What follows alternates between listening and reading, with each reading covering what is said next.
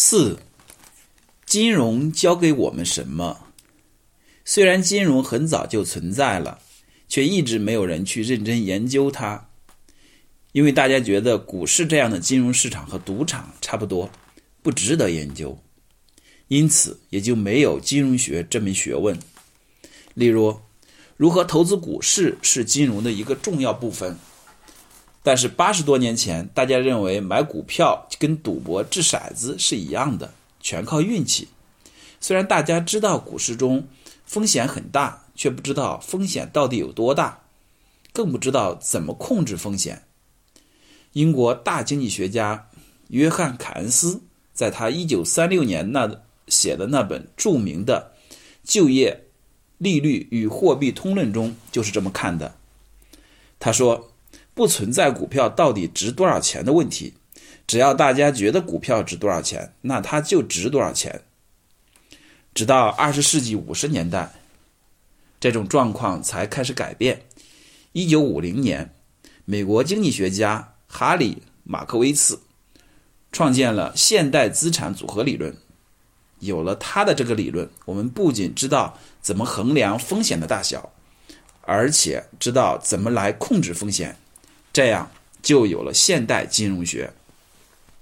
在随后的六十年中，保罗·萨缪尔森、威廉·夏普、罗伯特·莫顿、麦伦·斯科尔斯这些金融学家解决了金融中的很多关键问题。这样，在金融学这门学问迅速发展起来的同时，全球的金融业也以几何基数在增长。但是，金融中很多问题仍然没有确切的答案，例如，金融危机、金融泡沫为什么会存在，怎样发生的？因此，各国政府也就无法完全避免金融危机、金融泡沫的发生。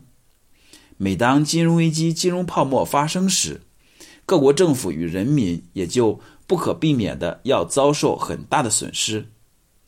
对于通货膨胀的原因到底是什么，大家的看法也不一样，因此通货膨胀也时常发生。所以，如果大家都来了解金融，懂得金融中最浅显易懂的原理，我们就能在金融活动中减少风险，控制损失，从而创造出更多的财富。那么，从金融学中我们能学到什么呢？金融离不开货币，但是货币太多了不行，会造成通货膨胀；太少了也不行，会造成通货紧缩。那么货币是如何发行出来的？它的发行量是如何确定的呢？二零零八年金融危机爆发后，出现了全球性的通货膨胀，于是，一些人主张重新使用黄金作为货币。那么，我们能否回到大家使用黄金作为货币的时代呢？自2005年以来，人民币与美元的汇率成为中美两国经济关系中的主要问题。美国一再要求将中国中国人民币升值。人民币与美元之间的汇率是怎么确定的？人民币与美元之间的汇率为什么会变化？而这些变化对中国、美国经济，并最终对我们的日常生活会造成怎么样的影响？现在中国对美国的贸易顺差高达差不多每年两千亿美元，手里的美元越来越多。到二零一一年六月，中国政府手中的外汇已经高达三点一万亿美元之多。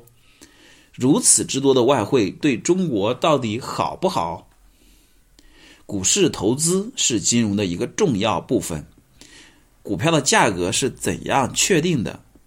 怎么判断风险的大小？怎么降低风险？当上海证券交易所的综合指数在二零零七年十月份达到六千两百点时，很多人说股市已经高的离谱，成了泡沫了。当中石油的价格卖到四十八块钱一股的时候，很多人说这个价格太高了。金融学会告诉我们怎么判断股市是不是泡沫，股票价格是多少才是合理的。我们凭什么说中石油股票卖四十八块钱太贵了？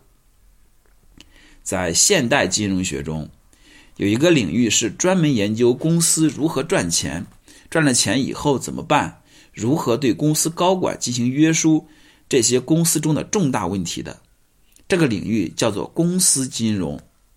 了解了公司金融，我们就可以知道一个公司的股票是否值得我们投资。